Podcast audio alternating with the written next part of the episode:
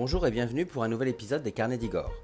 Aujourd'hui, je vous propose de revenir sur une date que nous connaissons toutes et tous très bien depuis notre enfance.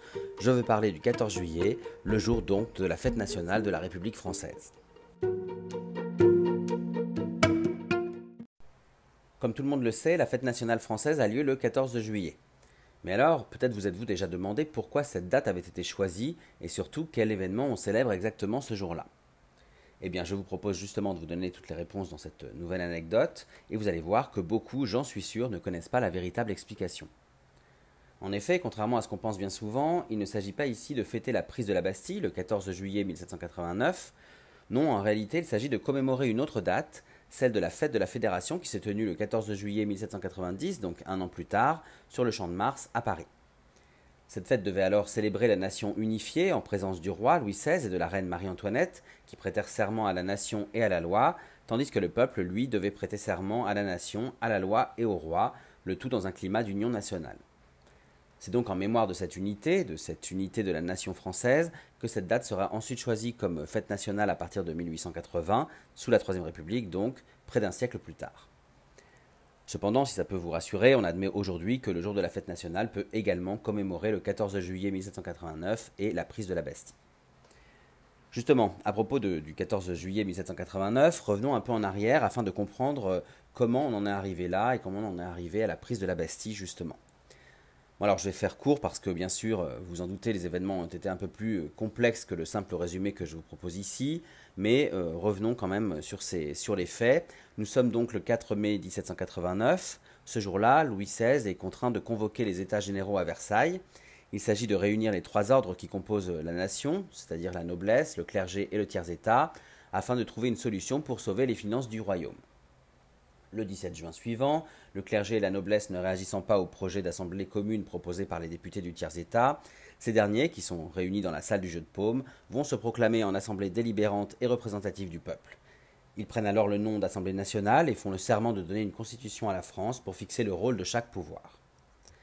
En parallèle, tout au long de l'année 1789, des révoltes populaires vont émerger face à la crise économique et les manifestations de ceux qu'on appelle les sans-culottes vont se multiplier.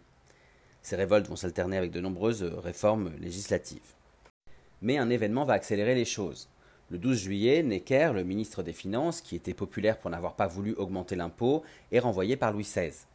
Cette nouvelle va alors aviver la fureur du peuple de Paris, qui était déjà en colère face à l'augmentation du prix du pain.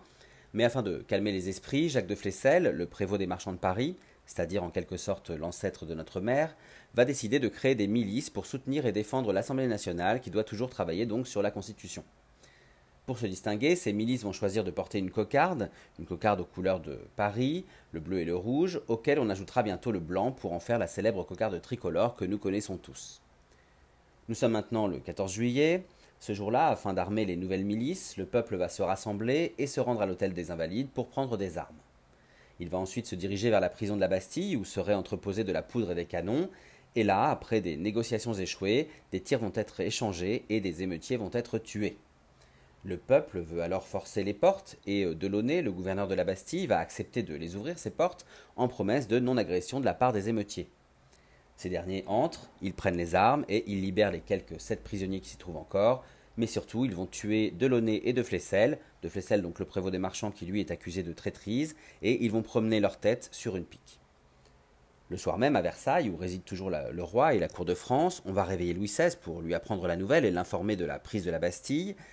C'est là qu'il va poser sa célèbre question Mais c'est une révolte Ce à quoi on va lui répondre Non, sire, c'est une révolution. Ces mots sonnent comme un avertissement et comme le signe que la fin de l'Ancien Régime se rapproche à grands pas.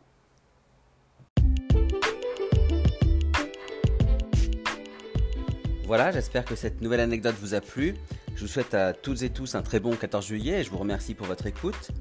Je vous invite également à vous rendre sur mon blog, lescarnedigor.fr, pour découvrir d'autres anecdotes et d'autres visites de milieux historiques et culturels favoris dans les articles et les podcasts dédiés.